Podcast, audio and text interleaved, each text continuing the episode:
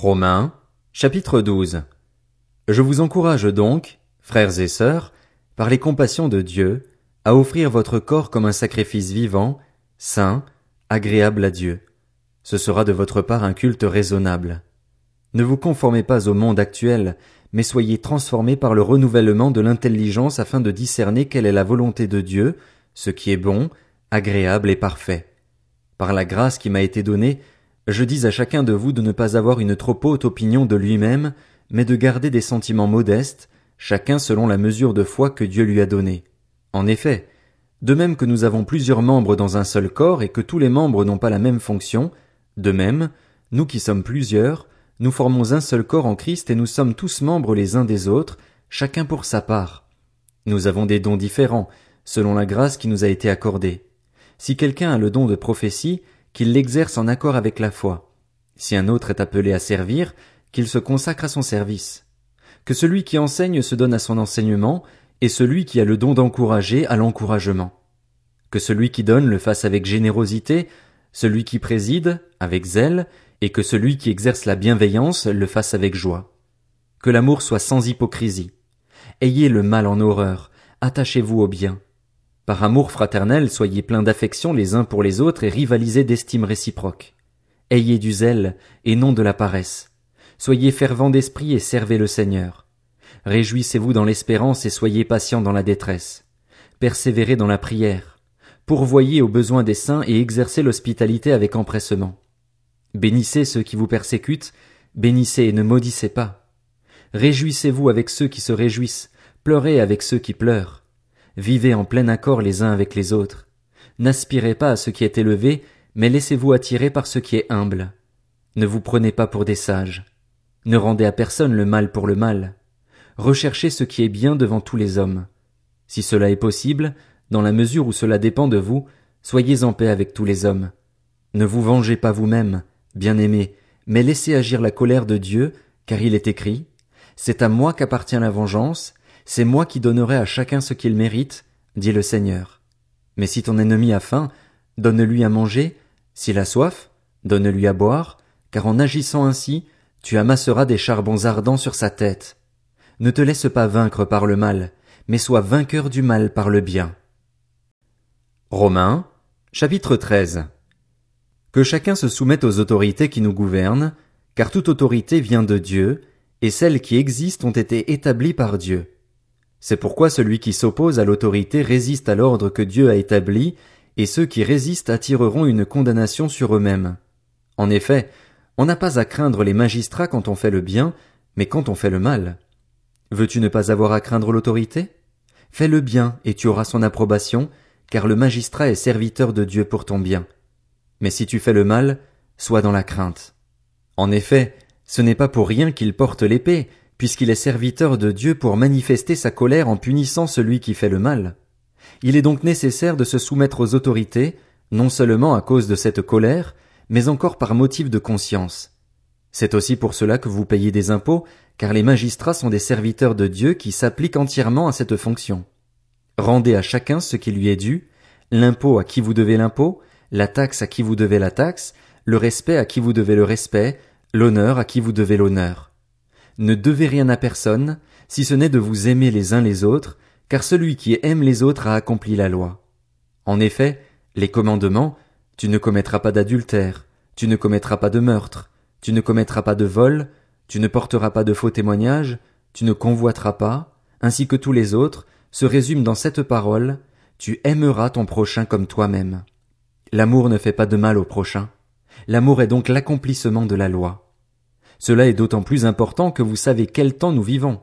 C'est l'heure de vous réveiller enfin du sommeil, car maintenant le salut est plus près de nous qu'au moment où nous avons cru. La nuit est bien avancée, le jour approche. Débarrassons-nous donc des œuvres des ténèbres et revêtons les armes de la lumière. Conduisons-nous honnêtement, comme en plein jour, sans orgie ni ivrognerie, sans immoralité ni débauche, sans dispute ni jalousie. Mais revêtez-vous du Seigneur Jésus-Christ et ne vous préoccupez pas de votre nature propre pour satisfaire ses convoitises. Romains, chapitre 14. Accueillez celui qui est faible dans la foi sans discuter ses opinions. L'un a la conviction de pouvoir manger de tout, l'autre, qui est faible dans la foi, ne mange que des légumes. Que celui qui mange de tout ne méprise pas celui qui ne le fait pas, et que celui qui ne mange pas de tout ne juge pas celui qui le fait, car Dieu l'a accueilli. Qui es-tu pour juger le serviteur d'un autre? Qu'il tienne bon ou qu'il tombe, cela regarde son Seigneur. Mais il tiendra bon, car Dieu a le pouvoir de l'affermir. L'un fait une différence entre les jours, un autre les estime tous égaux. Que chacun ait dans son esprit une pleine conviction. Celui qui fait une distinction entre les jours le fait pour le Seigneur, et celui qui ne fait pas de distinction le fait aussi pour le Seigneur. Celui qui mange de tout, c'est pour le Seigneur qu'il le fait, puisqu'il exprime sa reconnaissance à Dieu. Celui qui ne mange pas de tout le fait aussi pour le Seigneur, et il est reconnaissant envers Dieu. En effet, aucun de nous ne vit pour lui-même et aucun ne meurt pour lui-même. Si nous vivons, c'est pour le Seigneur que nous vivons, et si nous mourons, c'est pour le Seigneur que nous mourrons. Ainsi, soit que nous vivions, soit que nous mourions, nous appartenons au Seigneur. En effet, Christ est mort et il est ressuscité, il est revenu à la vie pour être le Seigneur des morts et des vivants.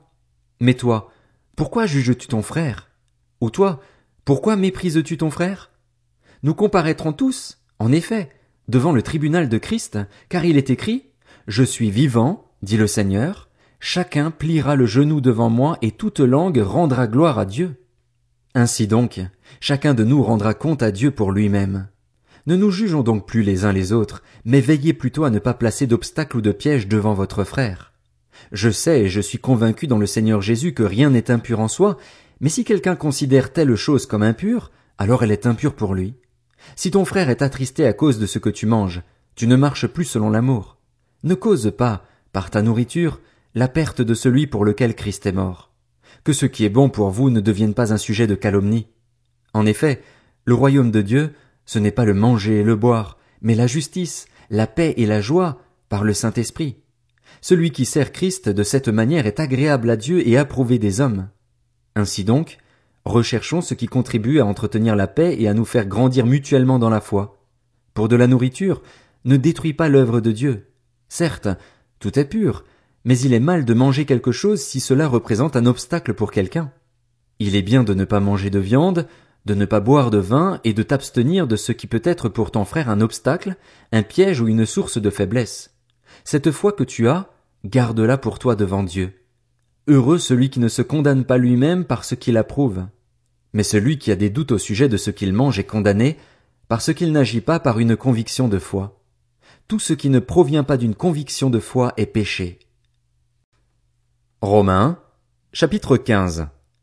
Nous qui sommes forts, nous avons le devoir de supporter les faiblesses de ceux qui ne le sont pas et de ne pas rechercher ce qui nous plaît. Que chacun de nous cherche à plaire à son prochain pour son bien, en vue de le faire grandir dans la foi.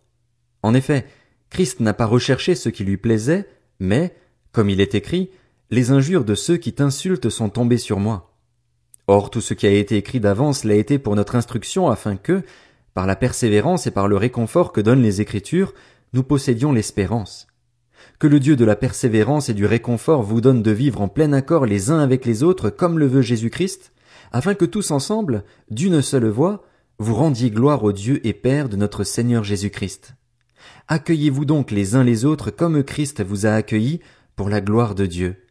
J'affirme en effet que Jésus-Christ est devenu le serviteur des circoncis pour prouver que Dieu est vrai en confirmant les promesses faites à leurs ancêtres. Quant aux non-juifs, ils célèbrent Dieu à cause de sa bonté, comme le dit l'Écriture, c'est pourquoi je te louerai parmi les nations et je chanterai à la gloire de ton nom. Il est dit encore, Nations, réjouissez-vous avec son peuple.